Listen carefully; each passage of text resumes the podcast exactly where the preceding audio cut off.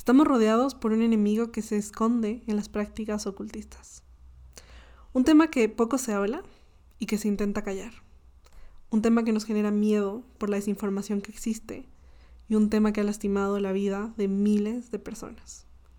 Bienvenidos a un podcast para conocerte. Soy María Riaño, tu host, y hoy tengo un invitado muy, muy especial que nos va a compartir su testimonio y nos va a confesar su pasado oscuro para reflexionar sobre el dolor que el ocultismo causó en su vida y cómo fue su liberación y su camino de regreso a Jesús. Escucha este episodio con el corazón dispuesto a escuchar el mensaje que Dios tiene para ti.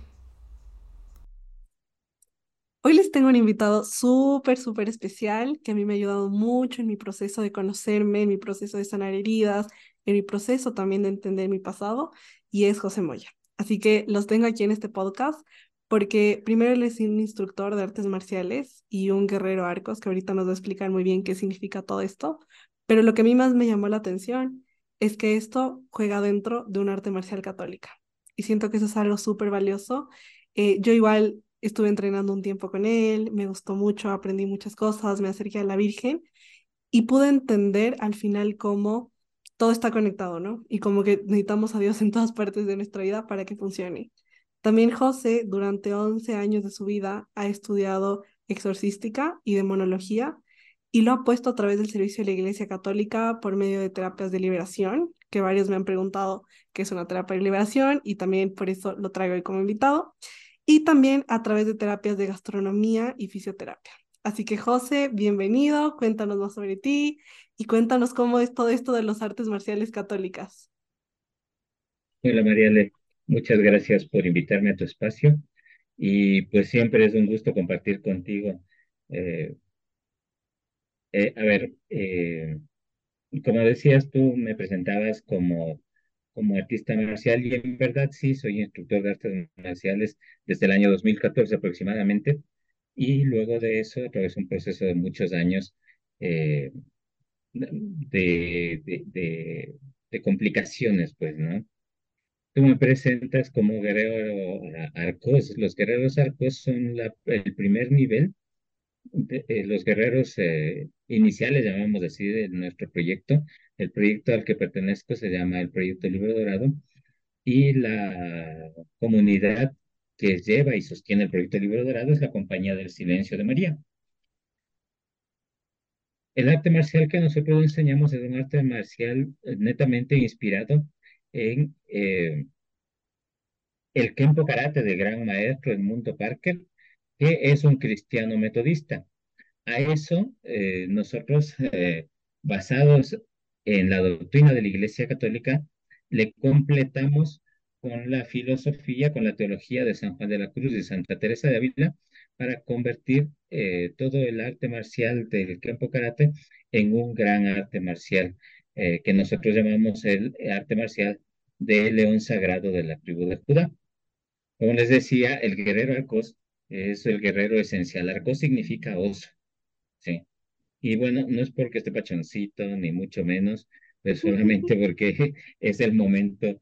Eh, el oso usualmente está caminando en cuatro patas por el bosque y cuando percibe algo que le es peligroso o al mismo tiempo que le es necesario para su alimentación y supervivencia, se, se yergue en dos patas e inmediatamente alza las manos para alcanzar su mayor tamaño posible y eso genera un, y eso genera un, un terror sin precedentes, sea en sus presas o sea en sus agresores. O sea, alguien debería pensar dos veces en atacar a un oso.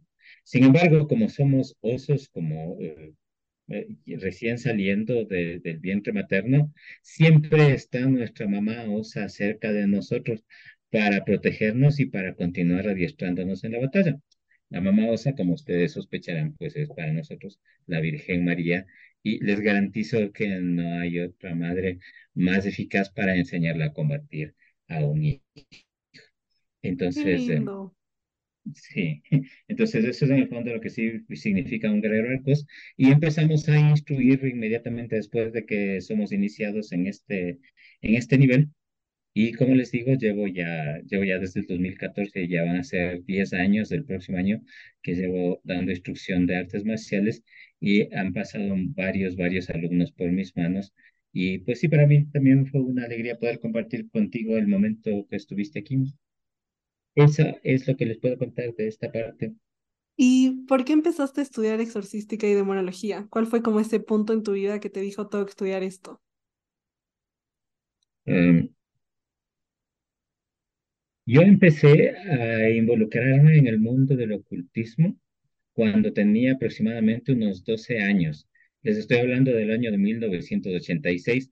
Ya tengo mis añitos sobre la faz de la Tierra. No son muchos, eh, todavía sirvo. Entonces, eh, fui conociendo muchas cosas.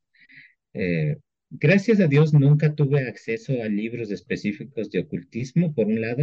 Yo digo gracias a Dios porque siempre la materia escrita se te graba con más facilidad.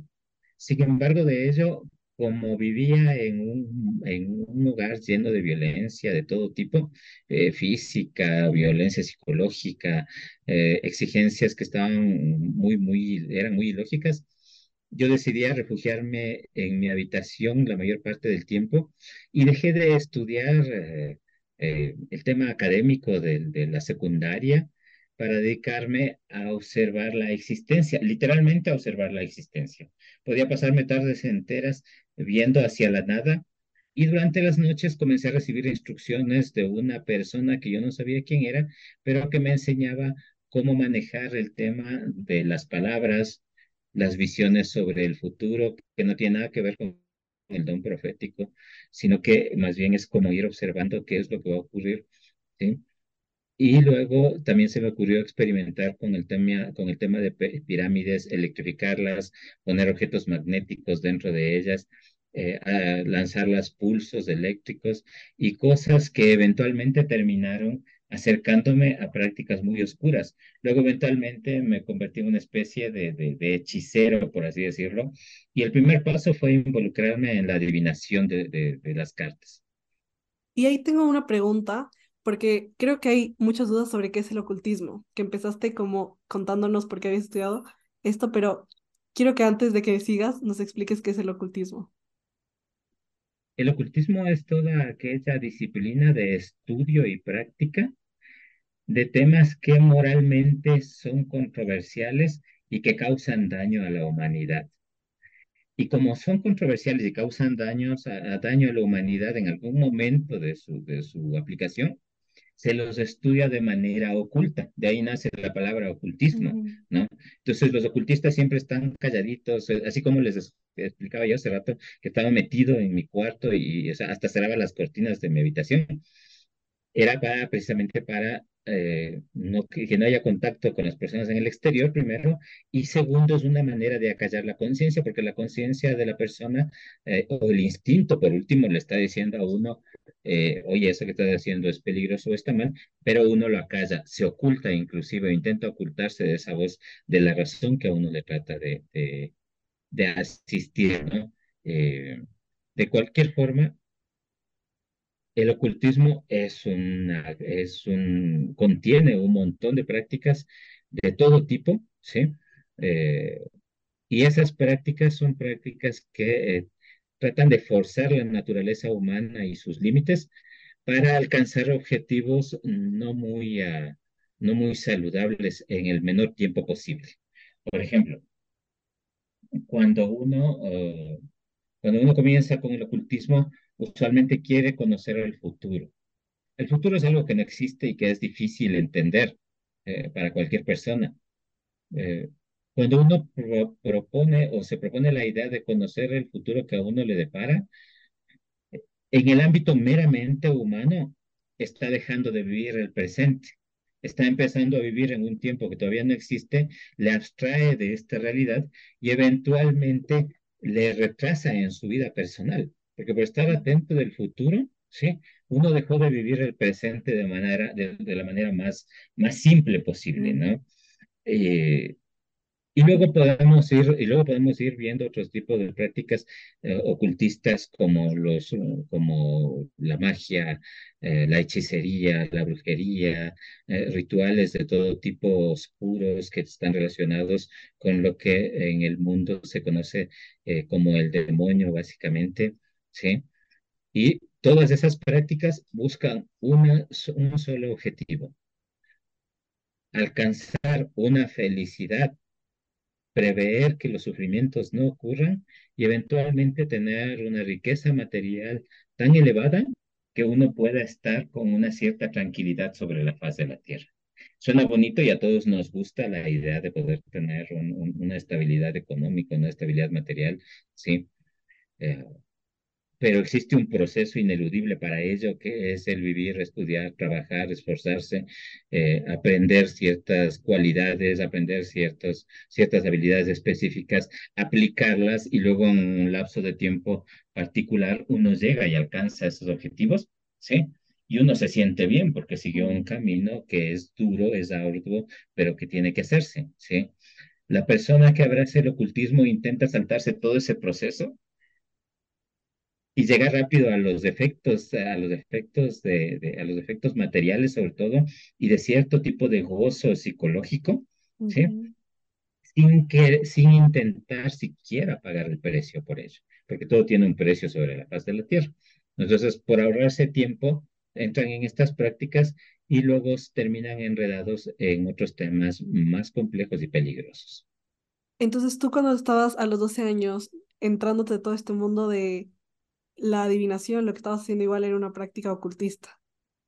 Era una práctica ocultista. Yo no intentaba conocer mi futuro. Mi futuro para mí había sido destruido porque y yo tenía un mensaje constante y permanente por parte de mis padres que no lo hicieron, que no lo hicieron mm, por maldad, sino que eh, ellos también estaban complicados y perdidos, tenían todo tipo de conflictos y les asustaba a ellos su propio futuro y el de sus hijos, ¿no? Y yo conocí el primer hijo, les asustaba más mi futuro. Y entonces el mensaje que yo recibía de mi mami era que yo no iba a alcanzar a hacer las cosas en mi vida, no iba a poder hacer nada, ni siquiera trabajar, y que iba a vivir crisis económicas graves. ¿ya? Y el mensaje que me, que me transmitía mi padre era que yo era un inútil en el tema, de, en el tema académico y de estudios, cosa que para nada es cierto, pues no. Solamente que sufrí un bajón eh, emocional. Quién sabe si sufrías un burnout, un, algún cansancio extremo durante la primaria, porque las exigencias eran brutalmente extremas por parte de mi viejo no, no, no, no por parte de los profesores ni de, la, ni, de, ni de la institución, sino que mi viejo me llevaba ya a extremos un poco complicados y me cansé y entonces dejé de estudiar por cansancio, pero, para, pero mi papi tenía una lectura un poco más clásica, ¿no? Y por tanto, si mi vida académica eh, era un inútil y en mi vida personal yo no podía ni siquiera trabajar, mi futuro estaba licuado y no servía para nada. Sí, básicamente yo lo que intentaba era buscar un escape de, un escape de la realidad para poder lidiar con un futuro que para mí ya me lo habían, eh, ya me lo habían predestinado como un tema que no existía, ¿no? Y entonces yo huía me metí en mi cuarto y entonces comencé a descubrir estos otros elementos y cuando se desarrollaron estas habilidades de predicción de futuro, por así decirlo, me encantaba acercarme a las personas, sobre todo ver la, facilidad con la que se podía manipular a alguien, ¿sí? Que eh, también quería conocer. La curiosidad es buena, yo no creo que la curiosidad, la curiosidad sea mala. El ser humano nace con un conjunto de particularidades eh, y llamémosle así dones muy específicos y están ahí por algo, ¿sí? Pero cuando llevamos esa curiosidad más allá de lo que el instinto y la razón le dice a uno que es adecuadamente correcto, entramos ya en estos terrenos oscuros y tenebrosos, pues, mm. que nos pueden arrastrar a, otro, a, otras realidades, ¿no? Ahora, el problema es que esos, esos terrenos oscuros y tenebrosos siempre se disfrazan de terrenos luminosos. Una persona que, que asiste donde un adivinador de cartas no va a buscarle el mal a nadie en principio, ¿sí? solamente quiere solucionar un problema que en su vida ya no encuentra ningún otro tipo de solución y lo único que se le ocurrió o alguien le recomendó es que vaya donde tal o cual persona para que le ayuden a, a planificar o a observar su futuro, ¿sí? Y las personas que ya están metidas en este mundo, y yo era una de esas personas, comenzamos a hacer sugerencias que ya, que ya les llevan a una persona que busca una solución real para su vida, y les, y les vamos y les íbamos arrastrando ya hacia la oscuridad, ¿sí? Hasta el límite de que las personas terminaban haciéndose daño a sí mismos y a sus familias por buscar una visión de futuro. Y tú a los 12 años que tenías esta curiosidad, yo también creo que nace mucho de sentirme útil, ¿no? Que, por ejemplo, yo en las personas que hacen prácticas oscuras o que se acercan como a esto, a que le lean las cartas, que le lean la mano, a que les hagan lo que sea que les hagan, siento que es esas ganas de ser útil, de sentir un propósito, de decir, ok, soy alguien en la vida, como puedo hacer algo, que era lo que tú decías, ¿no? Me gustaba leerle el futuro a la gente porque decía, voy a ser útil como en algún aspecto. Y pienso que es una de las maneras en la que juega el demonio, de mostrarte como tú vales algo porque estás teniendo acceso a esta información. Y si no tienes acceso a esta información, entonces no vales nada. ¿Tú cómo crees que es la relación con eso? acabas de mencionar dos elementos trascendentales en la vida de un, de un adolescente, de un muchacho que comienza en este tipo de cosas, porque es muy particular que eh, comenzamos a buscar el tema del ocultismo justo cuando entramos en, en el tema de la adolescencia. El, eh, eh, el, el, un asunto que tú mencionas es el tratar de ser útil, ¿sí? Y el otro asunto que mencionas es la presencia de, de, Satanás o del demonio, ¿no? ¿Sí? Nosotros, por el solamente hecho de existir, ya traemos un bien particular al planeta. La trampa del demonio es quitarnos esa utilidad que nosotros ya de cajón tenemos, ¿sí? Eh, o de naturaleza o de creación, llámenle como quieran, ya llevamos dentro y nos hace sentir inútiles. Él es el que nos hace sentir inútiles y luego eso que nos robó lo tuerce, lo deprava y nos lo devuelve de esta, en esta manera, estas prácticas ocultistas, para que, aunque sea con ese tipo de prácticas, nosotros podamos, eh, nosotros podamos servir para algo o ayudar a los demás. Porque hay un, hay, es instintiva la, la, la, la capacidad, la necesidad de servicio del ser humano es instintiva, está ahí. Siempre queremos ayudar al otro y eh, usualmente todo lo que hacemos va en esa dirección, ¿de acuerdo?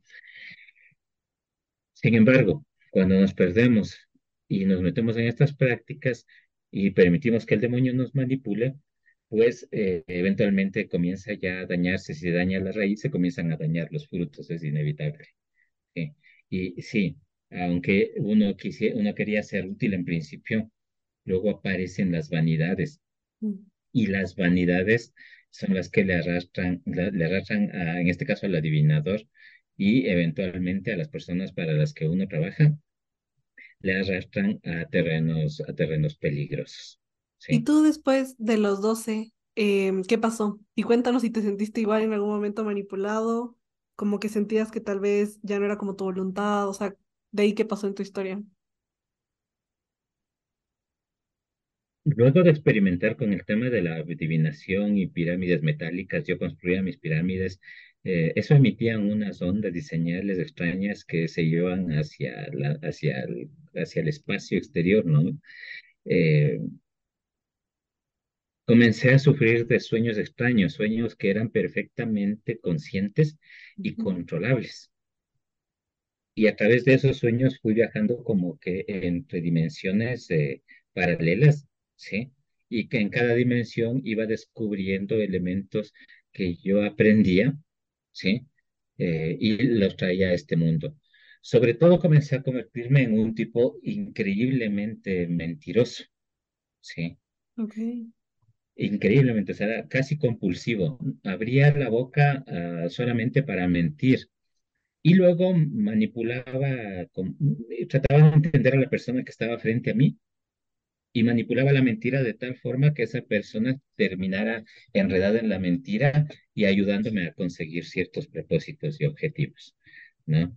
Eh, todo eso ocurría a partir de estos, de estos sueños, es, es como que te enseñan ahí cosas que puedes hacer y luego las traes, al, luego las traes a, a esta, a esta realidad y en esta realidad tú usas y te inventas cosas o también en esas, en estas otras realidades puedes, eh, puedes ver la vida de estas otras personas. O sea, son habilidades increíblemente peligrosas.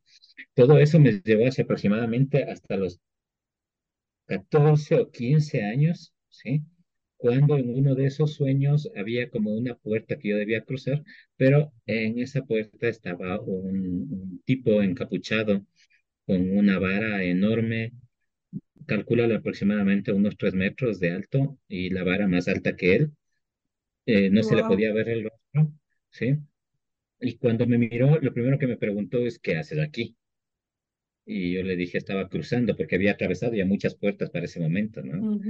Eh, y me dice, entonces, ¿quieres pasar? Y le digo, "Eh, sí.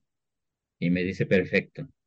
Si tú quieres, puedes pasar, pero una vez que cruces esta puerta, ya no regresarás, ¿no?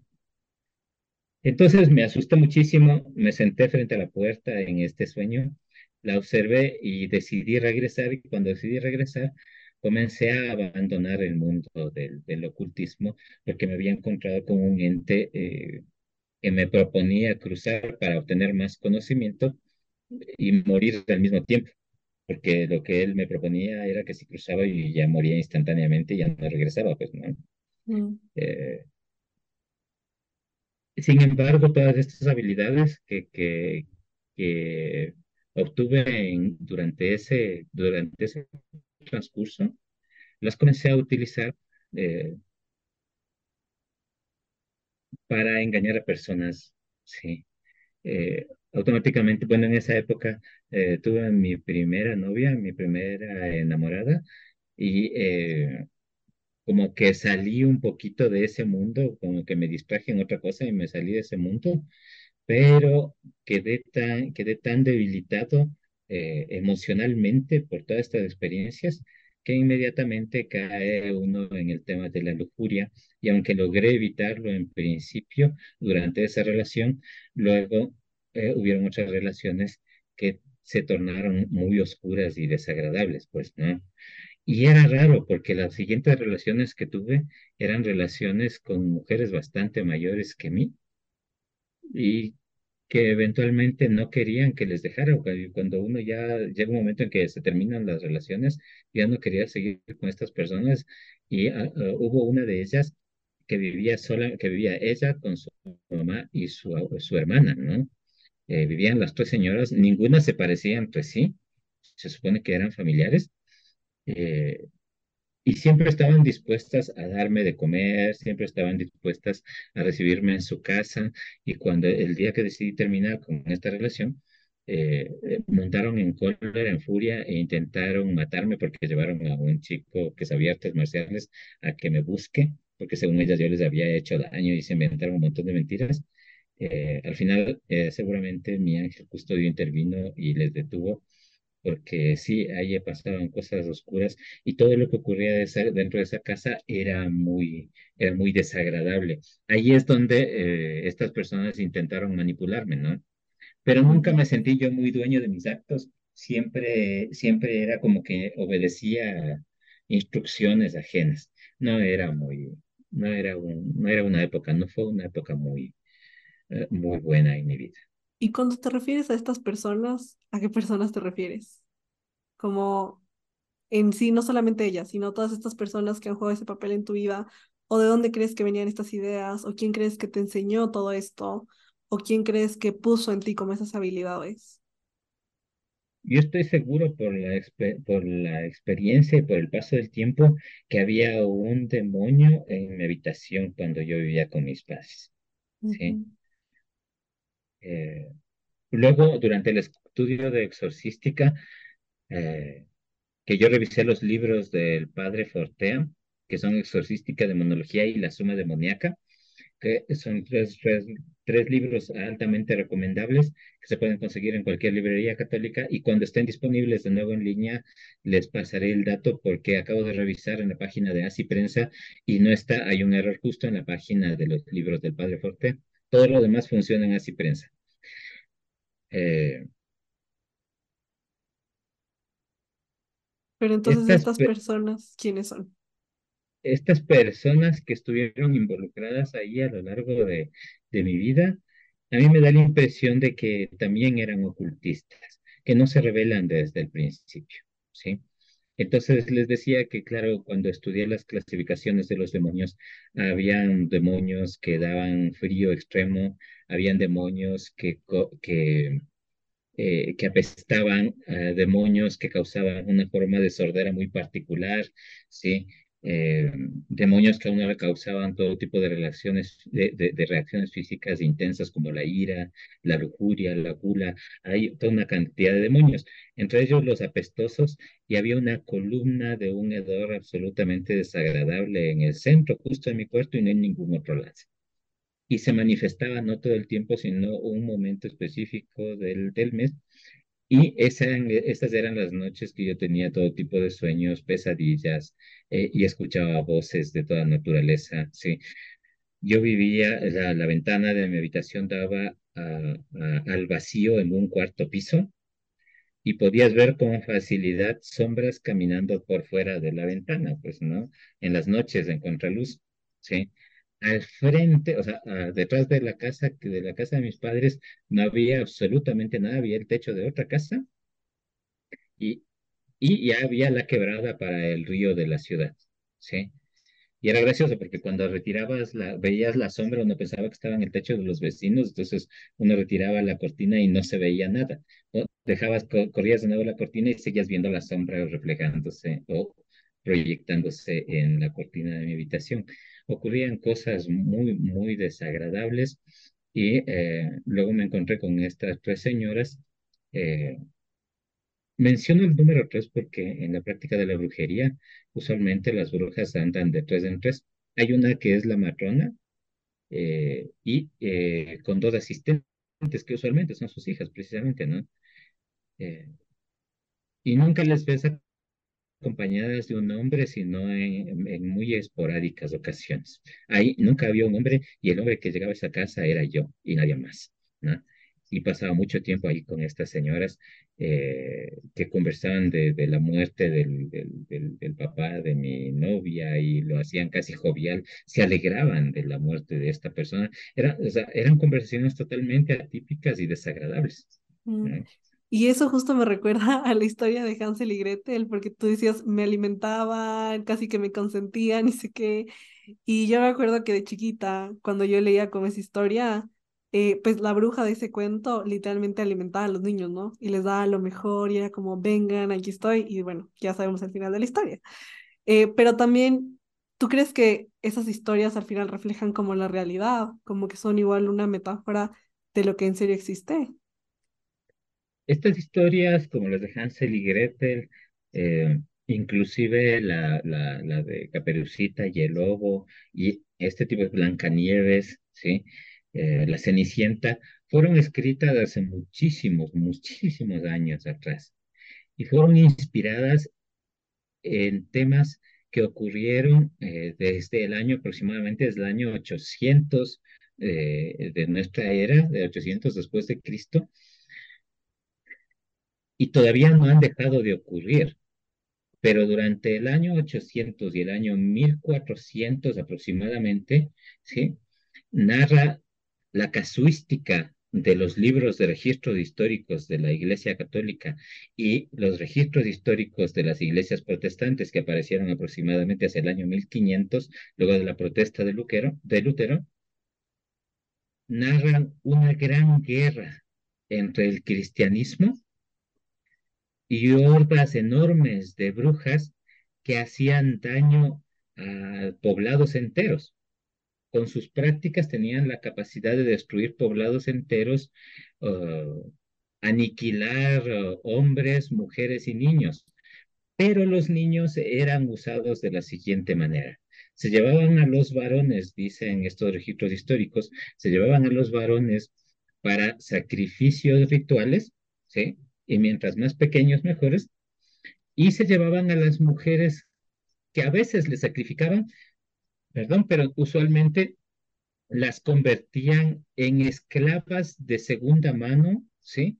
Para que les sirvieran a sus hijas, que ellas iban a heredar las habilidades de la brujería, las habilidades principales de la brujería, ¿sí? Entonces, si escuchas solamente este fragmento, te das cuenta cómo eh, la Cenicienta trabajaba para un par de hermanastras que estaban totalmente locas, ¿sí? Y su madrastra que lo único que quería era alcanzar poder en el reino, en este reino de la historia, ¿no? Eh, y en el libro original, eh, todos sabemos ya, porque la información es libre en el Internet, que el final de Cenicienta es absolutamente aterrador y, dramático, pues, ¿no? Eh, por tanto, estas historias sí están inspiradas en eventos que pudieron haber sido reales, ¿sí? Y que se cuentan de manera de advertencia precisamente para que los niños observaran que existe una realidad específica de la cual debían cuidarse desde pequeños eh, y eh, mantenerse cerca a sus padres, ¿no? Ahora, en Hansel y Gretel hay una evidente, eh, hay, una, hay un evidente daño de parte eh, de los padres hacia los muchachos, ¿no? Porque es el papá de Hansel y Gretel que ya no puede alimentarles y va y les abandona en el centro del bosque. Y eso tiene una explicación histórica lógica. Hacia aproximadamente el año 1700 se dio una gran hambruna sobre la faz de la Tierra ocasionada por un desbalance en el sol, dicen los registros geológicos históricos, que hubo un enfriamiento en, el sol y este enfriamiento trajo hambruna, trajo inviernos largos, trajo veranos llenos de calor y de sequía extrema y entonces se produjo, no, hubo, no hubo cultivos, no hubo sembríos durante aproximadamente 100, eh, 50 años en Europa y esos 50 años provocaron todo tipo de problemas en la población que terminaron con una gran, con una gran epidemia, la epidemia de la peste negra, pues, ¿no? Eh, y así como la historia de Hansel y Gretel, debe haber muchísimas historias de personas, niños que fueron abandonados y esto fue aprovechado por estas personas que practican ocultismo. En este caso hemos nombrado el, eh, el, el, apelativo de brujas, que son uno de esos grupos de ocultistas, para aprovecharse y llevarse a los niños, ¿no? que es aproximadamente algo muy parecido a lo que está ocurriendo ahora según las denuncias eh, de Eduardo Verástegui y de, y, eh, de, Henry Cavill, me parece que es, eh, los actores de esta película The Sound of Freedom, ¿sí? que narran cómo cuando hay un desastre natural grave, los primeros que llegan a la zona del desastre natural son los individuos que recolectan niños para llevárselas, para, para llevarlos para esclavitud sexual y, y otro tipo de, de, menesteres eh, eh, muy, muy desagradables y tenebrosos, ¿no? Eso que ocurre en el cuento de Hansel y Gretel, que abandonan a los niños por una hambruna, ocurre, sigue ocurriendo hasta el día de hoy y los pequeños siguen pagando las consecuencias de estas prácticas, de estas prácticas totalmente depravadas. Y después de que tú ya llegaste como a terminar con esta segunda, o bueno, no sé si era segunda, pero con esta novia que tenía su hermana y su mamá, y que eran sospechosas, ¿cuál fue como ese punto de quiebre donde tú dejaste el ocultismo? Donde tú dijiste, esto ya no va conmigo, y cómo fue tu conversión hacia el catolicismo? Mi, caída es mucho más profunda. En el intermedio también entro en una revolución de tendencia, de tendencia más hacia la izquierda, digamos, y eso empeora mi caída, pues, ¿no? Eh, luego, esto comenzó en el año 1986. En el año 2009 toqué fondo. Toqué fondo, o sea, me metí, eh, me metí en temas ya de alcoholismo. Eh, yo no me drogaba, pero sí pasaba muy alegremente con personas que se drogaban alrededor mío. Eh, promiscuidad. Ya para ese momento llevaba varios años casado y, y, tenía dos hijos que ya estaban grandes. Eh, y los problemas fueron de tal magnitud y tan terribles que eh, debía escoger entre continuar con esa vida o, o, o retomar, el, a, a, retomar otra distinta. Eh, había abandonado el catolicismo, yo era católico de nacimiento, de bautizo, el, el famoso católico por tradición, y a pesar de que estuve durante la adolescencia en un, eh, en un grupo juvenil, eh, mi formación no fue la adecuada como para resistir eh, este tipo de, de, de, embestidas del mundo. Y terminé cayendo tan, pero tan profundo, me alejé de la iglesia, me alejé de todo, perseguía a cristianos, me encantaba perseguir cristianos porque durante un momento, cuando recuperé mi, mi capacidad eh, académica, me puse a estudiar todo tipo de temas, ¿no? Eh, temas contra la religión, manifiestos, manifiestos materialistas, todo ese tipo de filosofía, ¿sí? Y perseguía a cristianos y les decía dudar de su fe. Y todo eso me llevó a este fondo que finalmente fue el que casi destruye a mi familia. Y cuando un día les vi la, la, cara de desesperación y de angustia que tenían mis hijos, que todavía eran pequeños en ese momento, eh, entendí que mi vida debía dar un vuelco. No sabía por dónde, entonces cuando uno no sabe por dónde, eh, estoy convencido que el Señor y la Virgen María le proveen a uno de los medios. Y fue cuando le conocí a Jorge Arellano, uno de los pocos católicos, para ese momento el único que había tenido la capacidad de responder a mis cuestionamientos insidiosos con razones valederas y auténticas, eh, que más allá de hablar de, temas de dogmas, eh, apelaban al sentido común de las personas para poder llevar, eh, para poder llevar la fe de una manera lógica, con sustento, con razón. Y ahí fue cuando dije, o sea, pues el cristianismo ha sido de verdad, ¿no? No es un conjunto de cosas locas que uno tiene que obedecer eh, ciega, torpemente o como si fuera un zombie, sino que está sustentado en elementos que son mucho más tangibles y más certeros que, que muchas de las teorías cientificistas que manejaba antes de eso, ¿no? Eh, y empecé a entrenar artes marciales y el arte marcial acabó con muchos de mis vicios y mientras entrenaba artes marciales eh, fui invitado a hacer oración, aunque yo no quería hacerlo, ¿sí? sin embargo accedí al tema y eh, para salvar mi matrimonio y salvar la vida de mis hijos que iban a resultar muy afectados de la separación con mi esposa, eh, decidí dejar de lado todo este tipo de principios y prácticas oscuras y centrarme ya en mi vida de, esposo y de padre y responder ante mis hijos y ante mi esposa como debía responder. ¿sí? La cuestión es que entre que en el 2009, 2009 regreso a la, a, a la fe, regreso a la iglesia, vuelvo a Dios, en otras palabras, y logro deshacerme ya de los vicios que venía arrastrando, pasaron aproximadamente cuatro años, ¿sí? Y recién en el 2012-2013, yo quedé liberado de todo este tema de las prácticas de ocultismo, uh, siguiendo un proceso muy duro, eh, un proceso muy riguroso y muy disciplinado de oración, de adoración al Santísimo, y eh, de liberación que ejercieron dos, dos sacerdotes. Eh, un laico nos ayudó con la liberación también. Y por supuesto hay que ser muy sensatos y lógicos y también acudimos a ayuda psiquiátrica con mi esposa, es un psiquiatra increíblemente, increíblemente centrado, se dedicó a hacer su trabajo y con la medicación y la terapia que él nos, nos brindó, pudimos salir, eh, pudimos salir eh, de este mundo. O sea, es tan peligroso, tan peligroso el ocultismo y es tan, eh, es tan fácil de encontrarse con esta cosa. Sin embargo, las consecuencias son esas. Y no todas las personas tienen la posibilidad de encontrarse un equipo de gente tan especializado y de tal conocimiento como para poder salir de ese mundo. Y es que eso iba como, obviamente, el ocultismo no te suelta tan fácil, ¿no?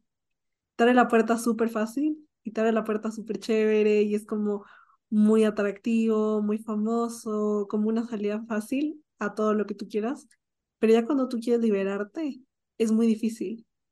Entonces mi duda es, en esos cuatro años, ¿tú sentiste que el ocultismo no quería que tú salieras y cómo lo sentiste? Eh, por supuesto que el ocultismo no quería que saliera. lo primero que a uno le da es un pánico sin precedentes, ¿sí? Uno siente, o sea, es como que mejor me quedo adentro porque si me salgo, algo muy malo me va a ocurrir, ¿sí? Ya, hay trampas de todo tipo, hay mentiras, te van cambiando el ocultismo por, por prácticas más light que de todas formas te devuelven al ocultismo, como por ejemplo eh, la motivación personal, ¿sí? Entonces uno busca, uno busca algún sustento para tratar de salir del ocultismo, de lo que uno está ah, arrastrado sobre el lodo, y resulta que podría ser la motivación personal una de esas formas, ¿no? Pero en el fondo la motivación personal busca solamente la autocomplacencia, ¿sí? Al margen, al margen de todo código moral, y eh, tarde o temprano le arrastran a uno, ¿no? Y cuando uno va investigando esas cosas, porque también estuve metido en el tema de la cienciología, ¿no? Eh, leí el manifiesto este que se llama Dianética y todo, su proceso, ¿sí? Ahora, por suerte, gracias a Dios, cuando me encuentro uno de estos libros que son esenciales para, eh, una filosofía de este tipo, que es engañosa y que nos arrastran hacia la oscuridad, me aburro un montón, y en algún momento abandono la lectura de ese tipo de cosas. Entonces, abandoné la lectura del libro de la Dianética a cerca de la mitad, porque intenté leerlo dos veces y no pude. O sea, es increíblemente aburrido, increíblemente aburrido. Lo mismo me pasó con manifiestos, con manifiestos eh, eh, de izquierda, de Lenin, de, de, Engels, de otro tipo de personas, ¿sí? Eh, a las cuales intenté ponerles un poquito más de intensidad, pero igual no pude, ¿sí? Y entonces eh, es difícil, eh, es difícil salirse de ese mundo porque las redes están tendidas y hay anzuelos de todo tipo. He mencionado dos elementos, que es la motivación personal o la, automotivación y la cienciología. Pero existen otros sinfín de elementos que están ahí amalgamados en, una, eh, en un tejido sincrético, que están listos para atraparnos ¿sí? A ese tejido sincrético nosotros le llamamos la nueva era. Y la nueva era está ahí justo, o sea, te vas a trabajar y siempre tienes al amigo que está metido en coaching, siempre tienes al amigo que está metido en meditación trascendental, siempre tienes al amigo que está haciendo terapias de, terapias de, de, de árbol genealógico. Eh... Bueno, es que hay mil cosas que eso va a ser otro tema de otro episodio, porque es que la nueva era trae muchas, muchas cosas. Y para ti, ¿cómo fue tu proceso de liberación? Y también quiero que nos cuentes un poco qué es la liberación, porque a veces yo me he encontrado con gente que le tiene mucho miedo a esta palabra, que piensa que liberación es igual a exorcismo y viceversa. Entonces quiero que nos expliques cómo fue tu liberación de este proceso y qué es una liberación. Ok. Eh, dentro del ataque demoníaco, del ataque de la oscuridad, existen varios niveles la obsesión demoníaca, la opresión demoníaca, la infestación demoníaca y la posesión demoníaca como acto final. ¿De acuerdo? Cuando uno juega con la oscuridad, a uno se le pegan bichos, ¿sí? Llámense demonios, llámense espíritus malignos, o como, el, o como dice en la carta de San Pablo a los Efesios, espíritus malignos que pululan en el aire, que no son precisamente demonios, ¿sí? Y su labor es atraernos hacia la oscuridad para que nos perdamos y luego vayamos a terminar en las fauces del, infierno y eh, padecer ahí por, el resto de la eternidad. Sin que antes, sin que antes de que eso ocurra, eh, nos pongamos a disposición del maligno. ¿De acuerdo? Cuando uno se mete en prácticas ocultistas, está a disposición del maligno. De una manera no explícita, ¿sí? Se ha pactado con el demonio. No digo se ha hecho un pacto, yo no hice nunca un pacto con el demonio. El pacto con el demonio es otra cosa. Pero sí te pones al servicio del demonio porque ayudas a perder a las personas a que se vayan por lugares que no deberían ir. Mm. Estés o no dentro de las prácticas ocultistas, el demonio te asigna uno o varias legiones de demonios para que te asedien y te fastidien. ¿De acuerdo? Y esas legiones de demonios van a estar ahí contigo hasta el día en que te mueres. pero a los que tú les des cabida, a los que tú les abras las puertas de tu vida, de tu corazón, de tu cuerpo, con todo tipo de prácticas inmorales y, y ocultistas, comienzan a hacerse carne como contigo y no te dejan en paz. Y te inspiran pensamientos desagradables, pensamientos suicidas, te inspiran pensamientos eh, de depresión, de tristeza, de ira, ¿sí? Todo ese tipo de cosas están dentro de uno. Para hacer un poco más corta esta parte, la liberación es pedirle a Cristo que por los medios que Él disponga, nos libere de este tipo de demonios a los cuales nosotros les dimos cabida. ¿sí? No estamos posesos, el demonio no controla nuestro cuerpo, mucho menos nuestra alma, pero sí tiene la capacidad de asediarnos de tal manera que nos provoque cansancio, que nos provoque fastidio, que nos provoque ganas de, desaparecer del planeta y con, esa, con esos instintos, con esos impulsos arrastramos a otras personas a este estado de, a este estado de malestar. ¿Sí? Y la diferencia es, la liberación es pedirle al Señor que Él nos libere. El exorcismo es un sacramental de la Iglesia Católica entregado a los obispos, a todos los obispos del mundo, y los obispos pueden asignar a un sacerdote, designar a un sacerdote al cual entregan el ministerio del exorcismo. ¿sí? Este sacramental tiene un ritual específico, unas oraciones particulares y sobre todo cuando el sacerdote o el obispo están realizando, el sacerdote que fue, que fue comisionado por el obispo o el mismo obispo están realizando el exorcismo, ellos pueden hablar con autoridad propia y expulsarle al demonio eh, con, su propio poder, un poder que les ha sido entregado de lo alto. ¿sí? Los laicos comunes y corrientes, como tú y como yo, no tenemos el poder de exorcizar porque eso es un ministerio específico de los sacerdotes y de los obispos, ¿sí? particularmente de los obispos. Eh, ¿Y las liberaciones quiénes las Por eso es que como los laicos, por eso es claro, eh, eh, como, las como los laicos no tenemos el poder de hacer un exorcismo, y tenemos el poder de hacer liberaciones, o sea, de hacer oración, mucha oración, del tipo que sea, ¿sí? Eh, hay muchas formas de oración dentro de la Iglesia Católica, puede usar cualquiera de esas formas de oración, de alabanza, oración, oración usando el arte como medio, usando cualquier, cualquier forma de oración, ¿sí? Eh, para pedirle al Señor que eh, Él libere a la persona eh, que ha pedido nuestra asistencia del asedio de los demonios, ¿de acuerdo? La liberación es un acto que lo puede ejecutar cualquier laico, ¿sí? Es prudente, es, es prudente eh, siempre que los laicos que ejecutamos liberación tengamos la asistencia de un sacerdote que nos guíe y nos ayude y que nos ayude cuando ya son, cuando ya son eh, temas muy complejos como una posesión demoníaca. ¿no? Mm. Eh, en una posesión demoníaca también podemos pedir liberación, pero si es que el Señor nos concede la gracia de liberar al, al poseso, se va a demorar mucho más tiempo que un exorcismo. Los exorcismos realmente son bastante rápidos, dos o tres sesiones, salvo excepciones muy particulares, en dos o tres sesiones eh, se libera una persona, una persona que está posesa, ¿no? Y e, otra Esa es la diferencia. También de liberarte es la confesión, ¿no? Porque es que en la confesión uno a través de contarle al sacerdote que es el mismo Cristo, eh, los pecados uno pide ese perdón y como que recibes esas gracias para no volver a cometerlos. Entonces también siento que a veces buscamos este tipo de soluciones al ocultismo en cosas muy lejanas. Y cuando siempre tenemos el sacramento en la confesión que está ahí a la mano para volver a Cristo. De hecho, todos los sacramentos son, son una forma de exorcismo, de exorcismo. Todos los sacramentos sin excepción. ¿no?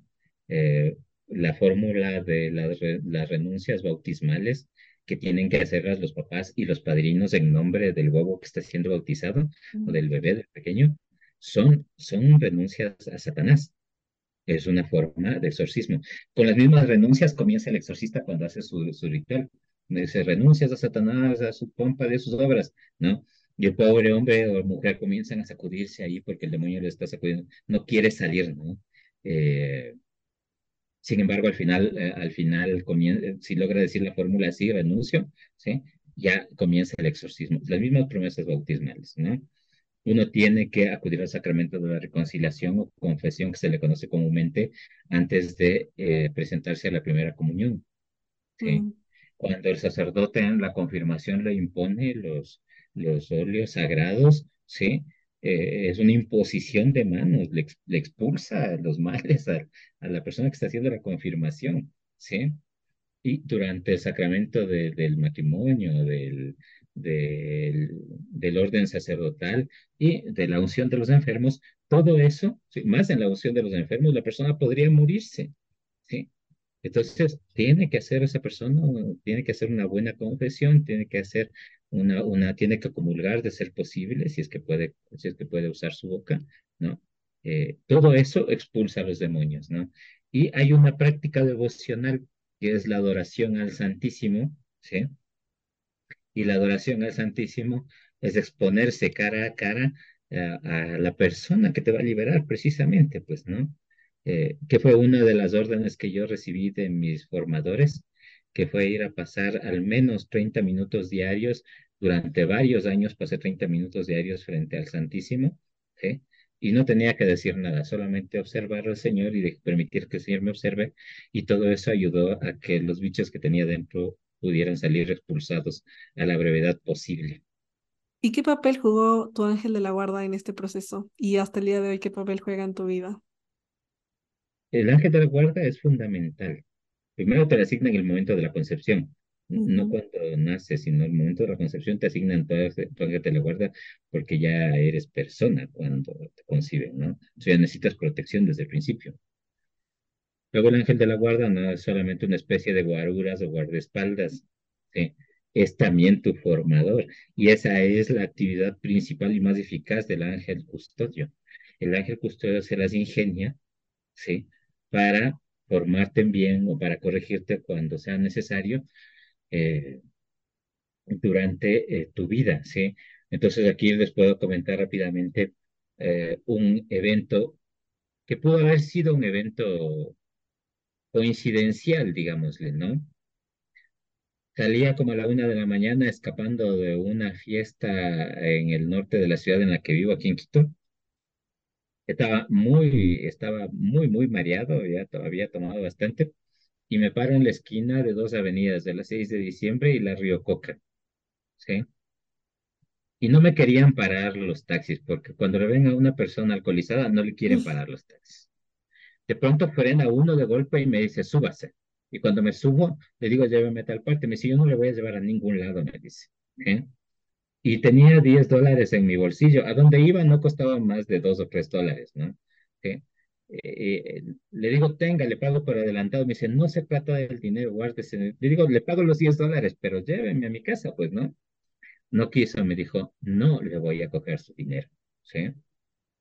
Estaban a punto de matarle, ¿sí? Y le voy a dejar más acá que coja un taxi donde no le vaya a pasar nada, ¿no? Entonces, eh, eh, me dejó varias cuadras más hacia el centro de la ciudad, ahí me bajé en un lugar muy iluminado en las Naciones Unidas y 6 de diciembre, eh, ahí había más iluminación, pasaban más carros, ¿sí? Pero el tipo estuvo muy molesto conmigo todo el tiempo, ¿sí? Ahora, estaba mareado, yo no puedo decir que haya sido un evento paranormal o de la gracia divina, pudo haber sido un tipo buena gente, ¿sí? Eh, pero yo desde ese día pienso que tuve un encuentro muy personal con mi ángel custodio y se disgustó muchísimo conmigo ese día. Eh, eh, y me corrigió, esa fue la manera de corregirme, ¿sí? rescatarme del peligro y luego abandonarme que solucione mi problema más allá, ya un poco más seguro, ¿sí?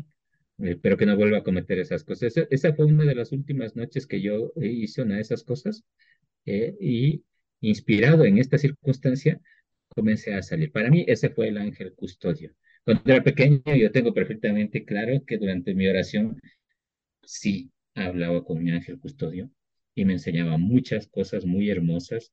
Me enseñaba, me, me, me enseñaba cómo rezar a la Virgen María, me enseñaba cómo respetar a mis padres, me, me enseñaba cosas que eran muy importantes, ¿no? Que, que son moralmente correctas, por así decirlo, ¿no? Eh, y por supuesto, él seguramente me puso en el camino permitió que toque fondo para luego sacarme y ayudarme a encontrar el camino para salir de ese, ese atolladero, ese mugrero en el que me encontraba en ese momento de mi vida. ¿Y qué le dirías a una persona que está en el hueco?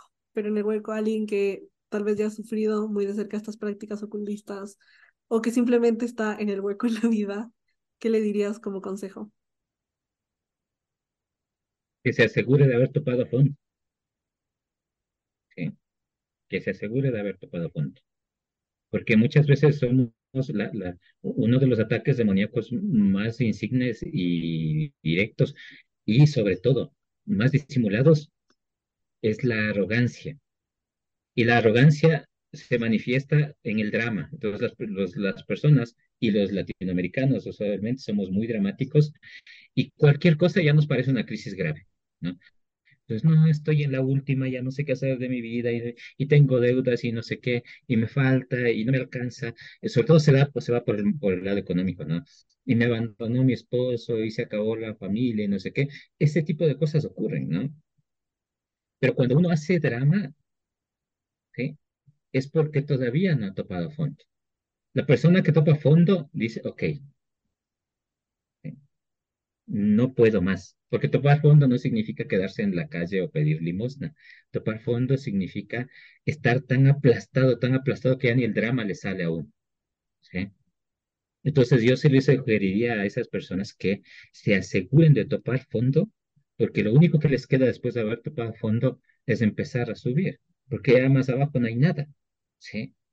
Eh, y cuando comiencen a subir hacia la superficie, estén muy atentos de la voz de Dios. Dios habla con palabras muy sencillas y en las circunstancias eh, cotidianas más elementales. Eh, es muy bonita esta, hay, hay, hay, una escena en la película del Todopoderoso, eh, el Todopoderoso 2, cuando la esposa y los hijos se van abandonándole al, al, al esposo que estaba construyendo el arca y se sientan a comer en un restaurante de comida rápida, ¿no? Y esa conversación es particular, esa conversación es particular, que les dice, ¿tú crees que cuando tú le pides a Dios eh, paciencia, te va a dar paciencia o te va a poner circunstancias para que aprendas a cultivar la paciencia? O si tú le pides a Dios una familia más unida, ¿va a unir a tu familia o va a ponerle circunstancias para que se unan como familia? Y entonces la señora entiende, o sea, era, eh, por supuesto, el personaje de Morgan Freeman eh, haciendo de Dios, eh, pero es así. Tú te puedes encontrar con las instrucciones del Señor en una carnicería, en un lugar de comida rápida, en el momento en que entras a la ducha y te encuentras volteado el shampoo porque alguien, porque alguien lo volteó y tú no sabías, y tú sabías que no debía estar así, pues el champú está volteado y tú sabes que no debía estar así y puedes identificar que el champú está de cabeza, ¿por qué no puedes identificar que tu vida está de cabeza y tal vez tengas que ponerla en su lugar? ¿Sí? Son cosas muy, muy elementales en las que Dios habla, ¿sí? Eh, eh, es en lo cotidiano, es en lo cotidiano. Hay que estar atentos, ¿por qué? Porque pues, el mal siempre está al acecho y podría tenderte otra trampa, pero cuando ya has sufrido lo suficiente, cuando ya has tocado fondo, ¿sí? Y aprendes también a identificar la voz del mal y aprendes a evitarla. ¿Y para qué crees que Dios permitió que todo esto te sucediera? Porque si nos ponemos a pensar como tú a los 12 años, podríamos decir como no, es que eras muy chiquito, como que, ¿por qué Dios te permitió eso a los 12? Así que creo que seguro te has hecho esta pregunta de ¿para qué Dios quiso que yo viviera eso? Y que me hundiera y que tuviera este contacto, este contacto tan cerca con el lado oscuro visto a la distancia de todos estos años, yo no hubiera conocido a Dios con tal claridad como lo conozco ahora si no me hubiera hundido en lo, eh, eh, eh, en lo oscuro. ¿Sí? Capaz que, capaz que me convertía en, esa, en esas personas buenas, ¿no? Las personas que siempre estudian, que siempre se esfuerzan, que siempre... No tengo nada contra esas personas, está bien esa forma de vida, pero ser solamente bueno no alcanza para la relación con Dios. ¿sí? Uno tiene que ser, uno tiene que esforzarse por una auténtica vida de santidad. No es que seamos santos todavía, en algún momento, si es que Dios lo permite y ayuda, ¿sí? Eh, se alcanzará ese estadio particular.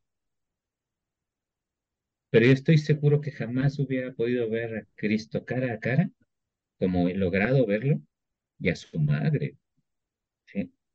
No pudiera entender los misterios que el Señor nos, nos, nos intenta entregar si no hubiera, si no hubiera pasado al lado oscuro.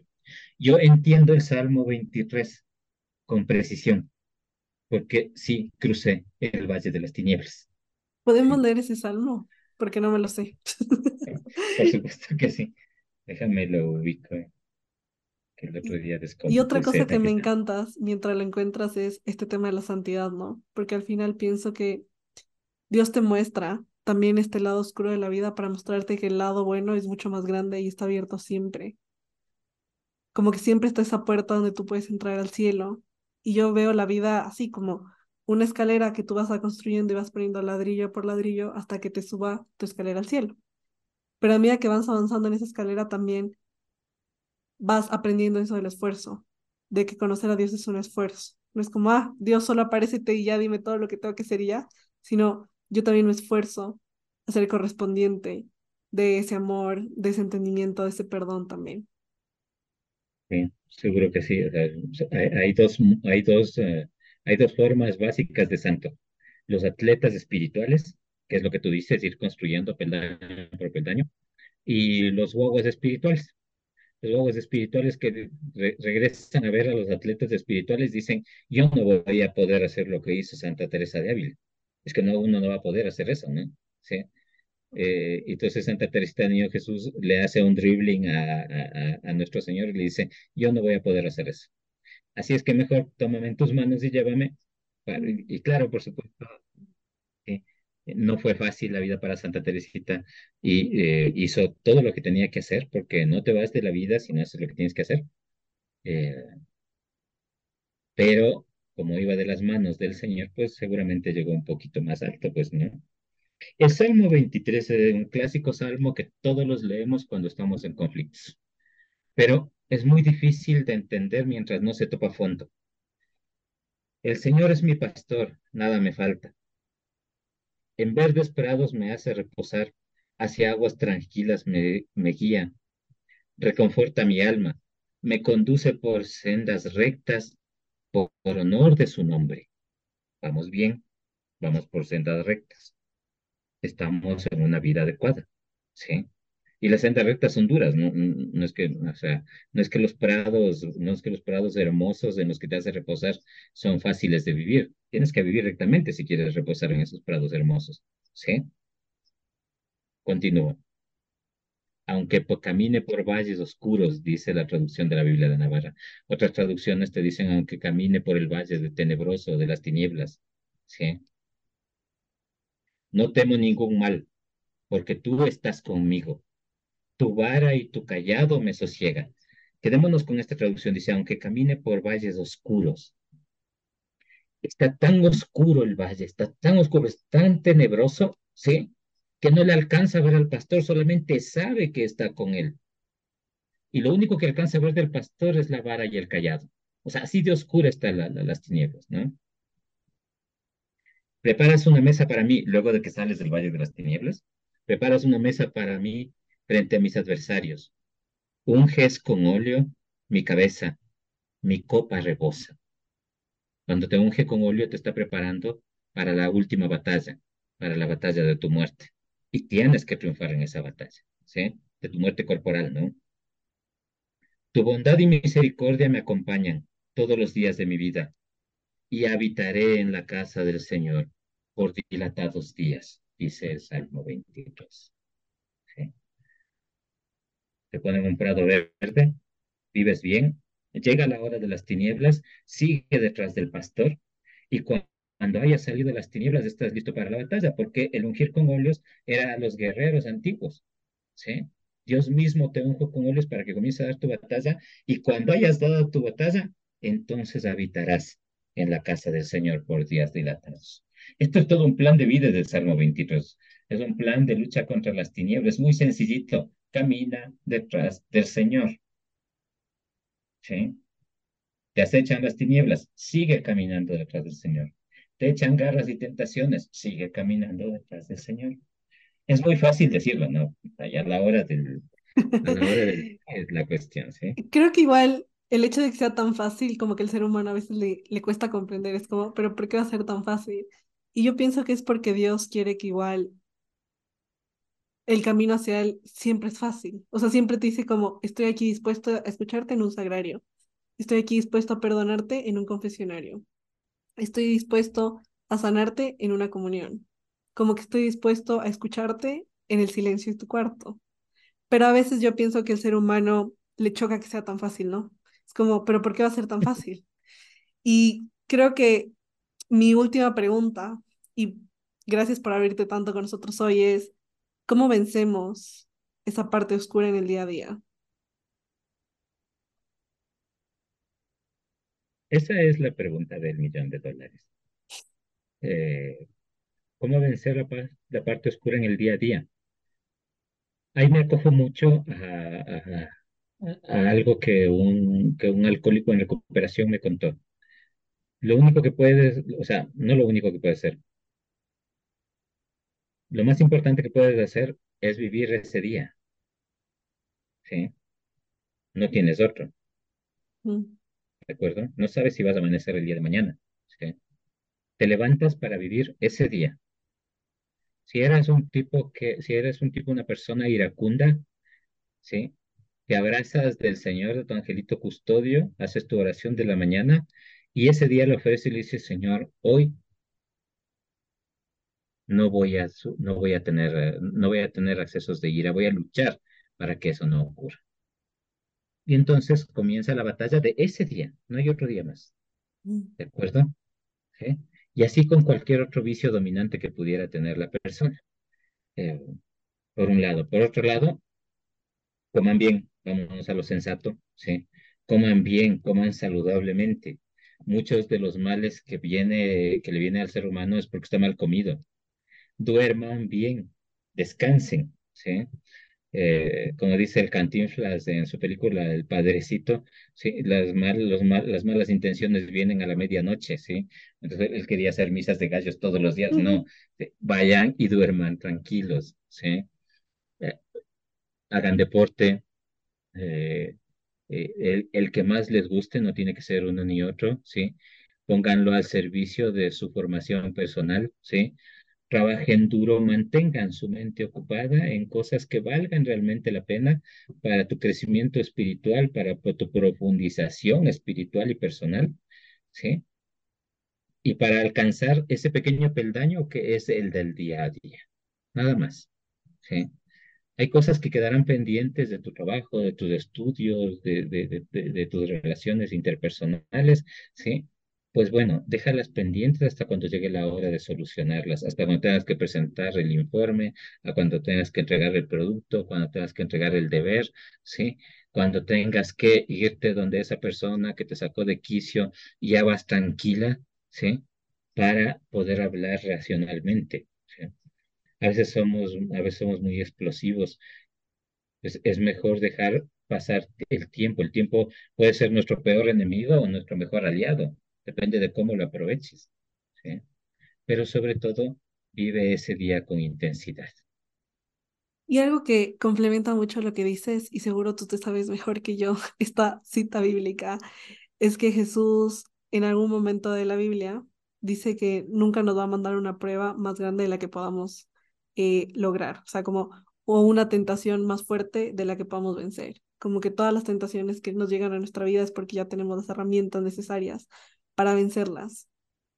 Y pienso que muchas veces es eso, como nos creemos el cuento de no podemos, y es que evidentemente no podemos solos, pero si estamos de la mano de Dios, siempre vamos a poder.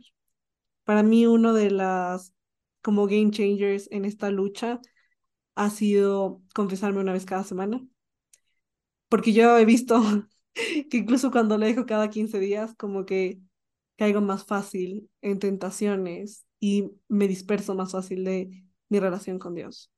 También ir a misa todos los días.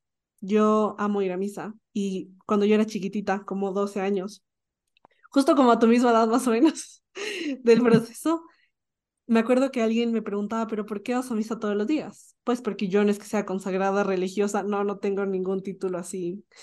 Eh, tampoco es que pertenezca como a ninguna congregación ni nada así. Y yo me acuerdo que chiquita yo le respondí a esta persona que era mucho más grande que yo, porque la misa tiene un valor infinito. Esa era mi respuesta siempre, como que yo voy a misa porque tiene un valor infinito. Y al principio tal vez esa respuesta a mí me parecía muy sencilla, como, ah, sí, tiene un valor infinito, pero si la profundizamos un poco, la misa tiene un valor infinito en tu alma, en tu pasado, en tu futuro, en tu presente, en tu confianza, y es literalmente el sacrificio más grande de amor que tú puedes recibir todos los días. Entonces creo que esas son como otras de las actividades que a mí también me han servido mucho. Eh, algo que también les quería compartir es que gracias a conocer igual a Pepín y a toda la comunidad a la que él pertenece, yo también he recibido varias liberaciones. Y para mí sí ha sido muy distinto el cómo vio mi fe antes y el después, porque siento que después yo pude sentir como mucho más, como una cercanía más con Dios, como que me sentía más libre, como que sentía que se me habían desatado cadenas que me esclavizaban. Y a veces tenemos muchos mitos sobre las liberaciones y casi, casi que pensamos que entonces hay un problema con nosotros y estamos posesos y ni sé qué. Pero literalmente cada vez que nosotros pecamos, que es como la naturaleza humana, esa debilidad, y decidimos acercarnos más a Dios, al final estamos liberando algo que nos encadenó. Así que les voy a compartir esa reflexión mía, por si alguno de ustedes también siente o quiere eh, hablar más sobre la liberación. Mi recomendación es que lo hablen como con su sacerdote de confianza, de la parroquia. Porque era eso que tú decías, ¿no? También cuando uno está listo para acercarse a Dios, Dios te pone los medios a tu alcance para que te acerques a Él. Solamente es como cuestión de decirle sí. Sí, seguro que sí. Eh, le cito solamente el primer versículo, que es lo que tú dices, ¿no? Que, el Señor no te pone no te pone pesos mayores de los que puedas cargar. Eh, eh, ese está escrito igual en el libro de los Salmos. El Salmo 144 empieza diciendo, bendito sea el Señor, mi roca, que adiestra mis manos para la batalla, mis dedos para la guerra. El Señor ya te preparó. Eh, levántate, valiente. Tienes todas las herramientas, tienes todas las armas, tienes todos los, los elementos adecuados en el combate espiritual. Eh, humildad, ante todo humildad. Pues Pepín, muchas gracias. Gracias por compartirnos tu testimonio. Seguro que te vamos a invitar más porque necesitamos entender otros temas, pero de verdad muchas gracias por abrirte, por explicarnos cómo, cómo ha sido este proceso, ¿no? De pasar de un lado al otro también yo he podido ver igual los frutos que tiene la oración en tu vida, como eso que tú decías, ¿no? Cómo mejoró mi relación con tu esposa, con tus hijos, como que esas cosas son cosas que tú dices son milagros de Dios. Y lo lindo es que Dios tiene como un milagro para cada uno. Y todos estamos como llamados a ser parte de esos milagros diarios. Así que te agradezco mucho por estar aquí, por contarnos todo. Y ya para terminar, quiero compartirles una frase que dijo ayer un padre en una meditación y me gustó mucho, y es que en la amistad con Jesús y en la amistad con Dios es donde nos espera la verdadera felicidad que Él ya nos tiene preparada. Eso lo dijo el padre Andrés. Así que se los comparto para que sepan que siempre el bien va a estar a disposición de nosotras y va a estar a nuestro alcance. Y es como que Dios está con los brazos abiertos esperando para abrazarnos y para sanarnos y acogernos y perdonarnos. Seguro que sí, bendito Dios. Muchas gracias, Mariale, por invitarme. Quedan muchos temas pendientes porque hemos dejado a vista de abuela de pájaro y estoy, por supuesto, a tu disposición para cuando lo requieras. Que Dios te bendiga. Gracias, muchas, muchas gracias y espero que igual les haya gustado mucho este episodio. Si les gustó y saben de personas que les sirva, pueden compartirlo en sus redes. Recuerden etiquetarme. Igual les voy a dejar como los datos de contacto de Pepín en la parte de la descripción del podcast por si quieren como escribirle, preguntarle, ahondar un poco más en su propio proceso para que sepan que pues al final la idea es que nosotros también nos volvamos como esa parte importante de su conversión y de ese regreso a Dios. Que lo que quiere Jesús es que regresemos a su iglesia, que regresemos a su casa, que al final es nuestra casa. Nos estoy esperando. Muchas gracias y les mandamos muchos saludos. Chao.